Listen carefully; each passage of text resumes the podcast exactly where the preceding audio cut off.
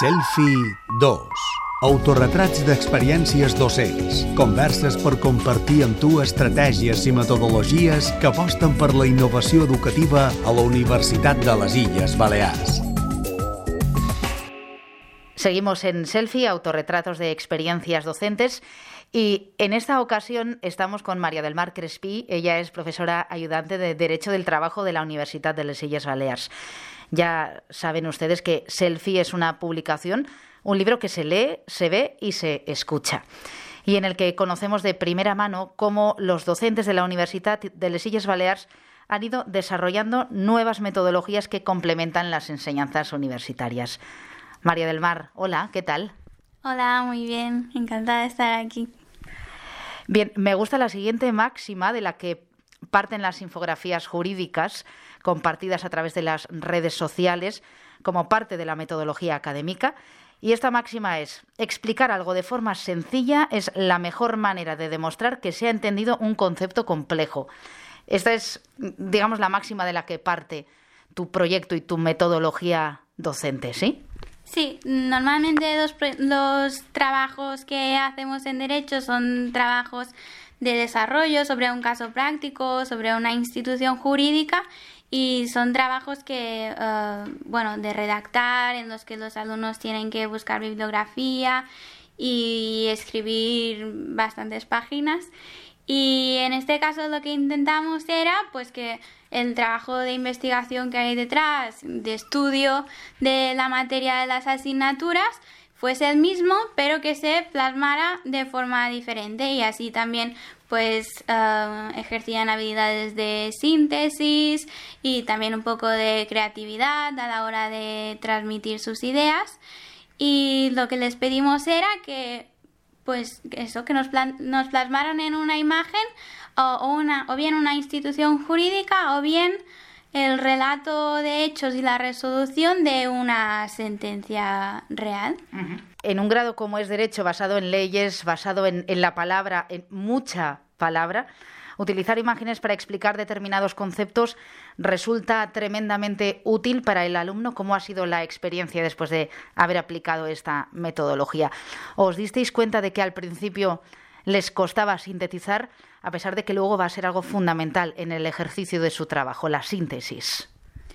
Em, sí, hubo un poco de todo. Hubo imágenes que eran como más esquemáticas y hubo otros que sí que les costaba más sintetizar y sí que se fueron, es verdad, más al texto y presentaron Ah, en formato como si fuera un póster científico. Entonces los pósteres científicos son también imágenes, pero sí que tenían algo más de texto. Nosotros lo que hicimos fue no dar excesivas indicaciones para que ellos tuvieran libertad de hacerlo como quisieran y, y, así pues surgieron como diferentes modelos. Había unos que eran como infografías, como casi como si fueran unas viñetas de un cómic.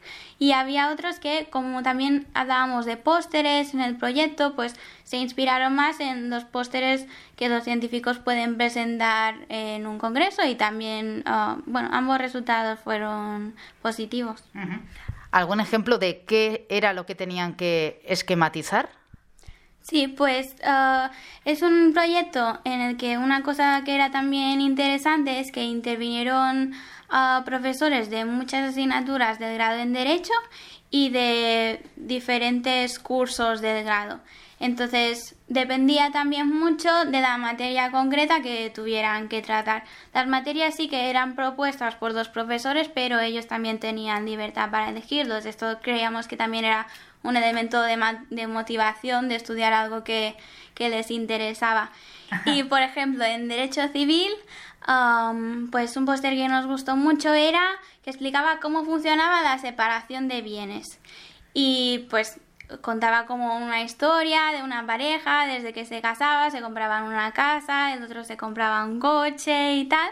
Y bueno, en, en la imagen tú podías ir viendo como el íter de la redacción y después qué sucedía con cada uno de los bienes uh, cuando ocurría una separación o un divorcio. Y también, por ejemplo, en el caso de derecho internacional privado se trabajaban con sentencias. El derecho internacional privado lo que estudia es que eh, en cuando existe un contrato que está relacionado con diversos países, cuál de las legislaciones de esos países vamos a aplicar a este contrato. Pues,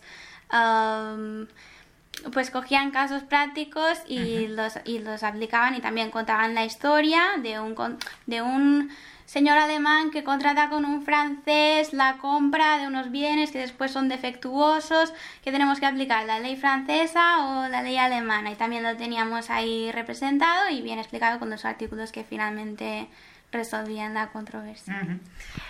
Esto lo que hace es ayudar a la comprensión y la interiorización de, esos conceptos que son a priori tremendamente complejos en, un grado como es derecho. Y se está aplicando no solo la imagen, sino también el storytelling o el contar una historia. Esto les ha ayudado muchísimo a la hora de interiorizar esos conceptos. Ha sido un trabajo de interiorización tremendo que de otro modo no lo hubieran llevado a cabo de una manera tan orgánica, digamos. Sí, ha habido un poco de todo. Así que una de las cosas que encontramos es que como las imágenes, uno de los aspectos más originales del proyecto era que las íbamos publicando en Instagram, ¿no? Entonces Instagram tiene este la herramienta de las encuestas que la utilizamos para eh, al final de la actividad evaluar si uh, pues íbamos preguntando en las stories de Instagram uh, ¿crees que el proyecto te ha servido para mejorar tus conocimientos?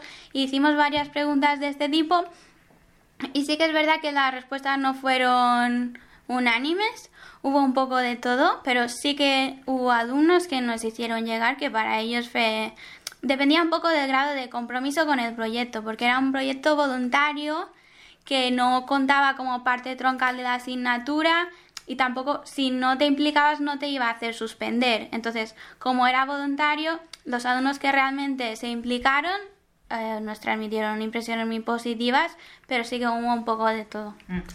Eh, ¿El gancho de las redes sociales ha sido fundamental también para el éxito de esta metodología?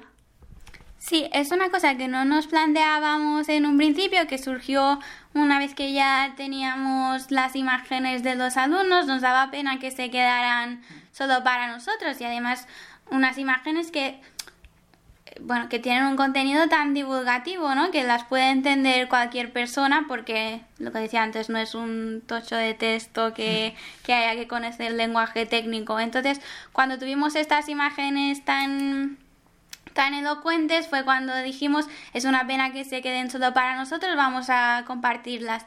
Las compartimos tanto en Instagram como en Twitter.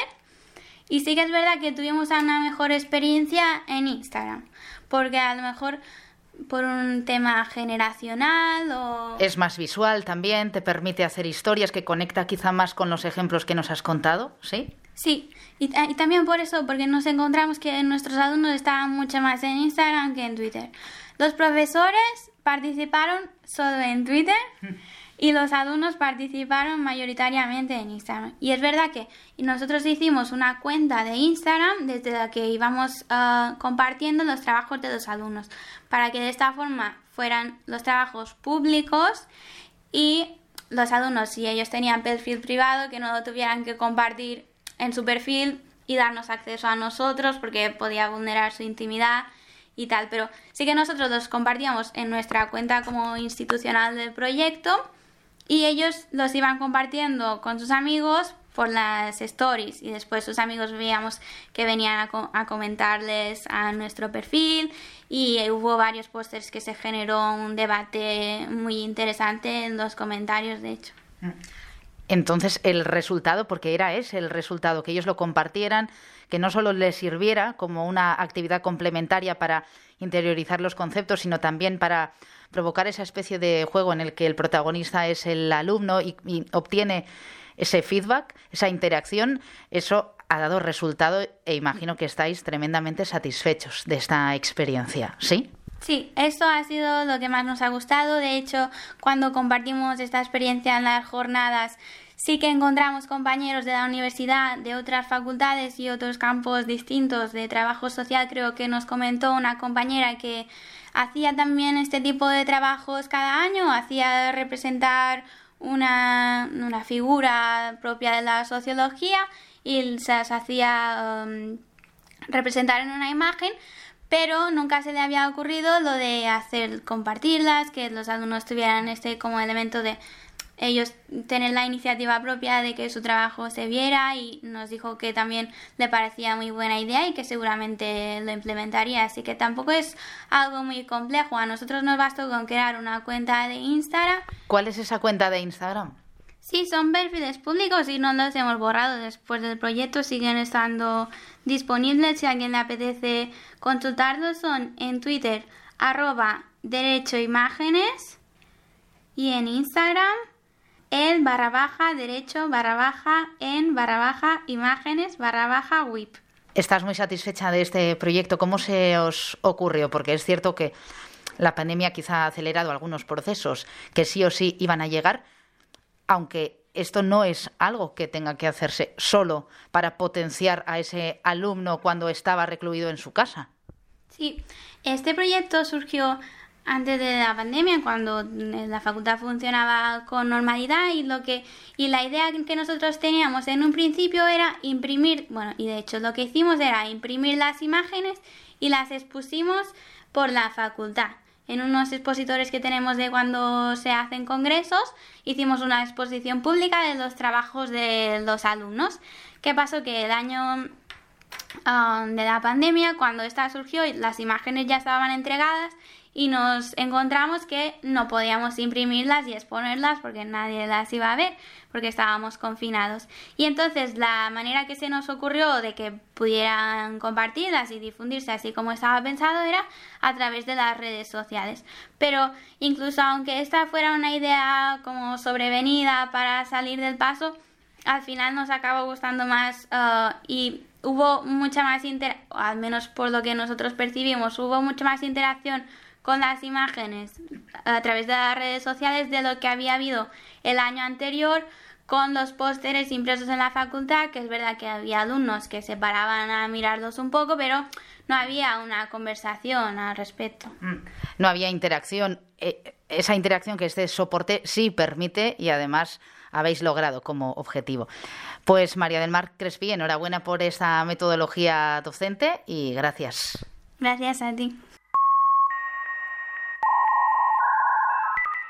Has escoltat Selfie 2, l'espai per descobrir les experiències docents més innovadores de la Universitat de les Illes Balears. Selfie 2 s'ha produït gràcies a la convocatòria d'ajuts al Fons de Cooperació Cultural Universitària 2021 del Consell de Mallorca. BDNS 556 282.